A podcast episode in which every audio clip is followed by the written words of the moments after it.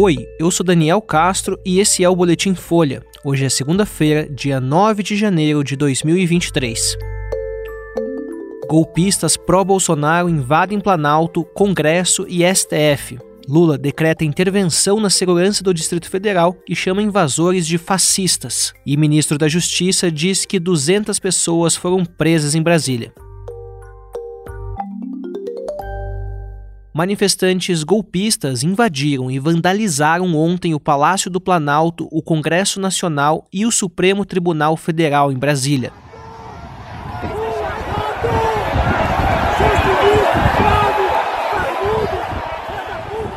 Entramos, a casa é nossa! Espia aí, ó. Espia aí onde é que nós estamos, tá, espia aí. Que é a porra do STF. Que é a porra do STF. Quem manda aqui nessa porra?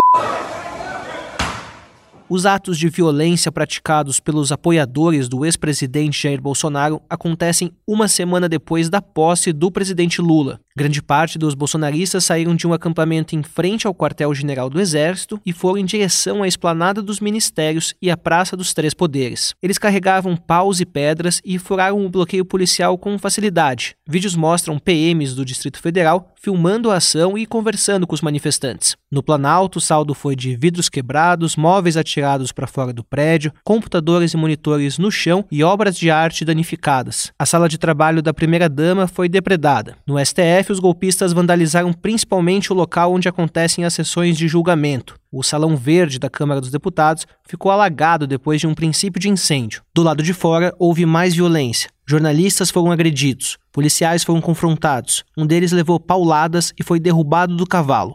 O presidente Lula, que estava no interior de São Paulo, convocou um pronunciamento e decretou uma intervenção na segurança do Distrito Federal, válida até 31 de janeiro. O interventor vai ser o número 2 do Ministério da Justiça, Ricardo Capelli. Lula chamou os manifestantes de fascistas, disse que Jair Bolsonaro estimulou atos como os de ontem e criticou então o secretário de Segurança do Distrito Federal, Anderson Torres, que foi ministro da Justiça do ex-presidente. O secretário de Segurança dele, todo mundo sabe a fama dele de ser conivente com as manifestações. Depois da fala de Lula, o governador Ibanez Rocha chamou os golpistas de vândalos e terroristas, reconheceu falhas do governo e pediu desculpas ao presidente. Diante da pressão, Ibanez anunciou a exoneração de Anderson Torres, que está de férias nos Estados Unidos. Torres disse à Folha que o Distrito Federal se planejou para conter os atos e que não houve leniência. Ele também negou ter ido aos Estados Unidos para encontrar Bolsonaro. A Advocacia Geral da União pediu ao STF a prisão em flagrante do ex-secretário e de outros agentes públicos envolvidos nos ataques que tenham se omitido ou agido para facilitar as invasões. Nas redes sociais, o ex-presidente Bolsonaro disse que Lula faz acusações sem provas contra ele. Bolsonaro ainda falou que manifestações pacíficas fazem parte da democracia. Depredações e invasões de prédios públicos fogem à regra. A polícia usou spray de pimenta, bombas de efeito moral, blindados e helicóptero na contenção dos atos. Os agentes desocuparam totalmente os prédios dos três poderes no começo da noite, depois de cerca de três horas de vandalismo. Segundo o ministro da Justiça, Flávio Dino, até o fim da noite, cerca de 200 pessoas tinham sido presas em Brasília. Dino disse que 40 ônibus que levaram bolsonaristas à capital federal foram apreendidos e que as pessoas que financiaram os veículos foram identificadas. O ministro também afirmou que o governo vai fazer novos pedidos de prisão. Já na madrugada de hoje, o ministro Alexandre de Moraes, do STF, determinou o afastamento de Banês Rocha do cargo. A suspensão do político do MDB vale por 90 dias. O magistrado também determinou o desmonte imediato dos acampamentos golpistas.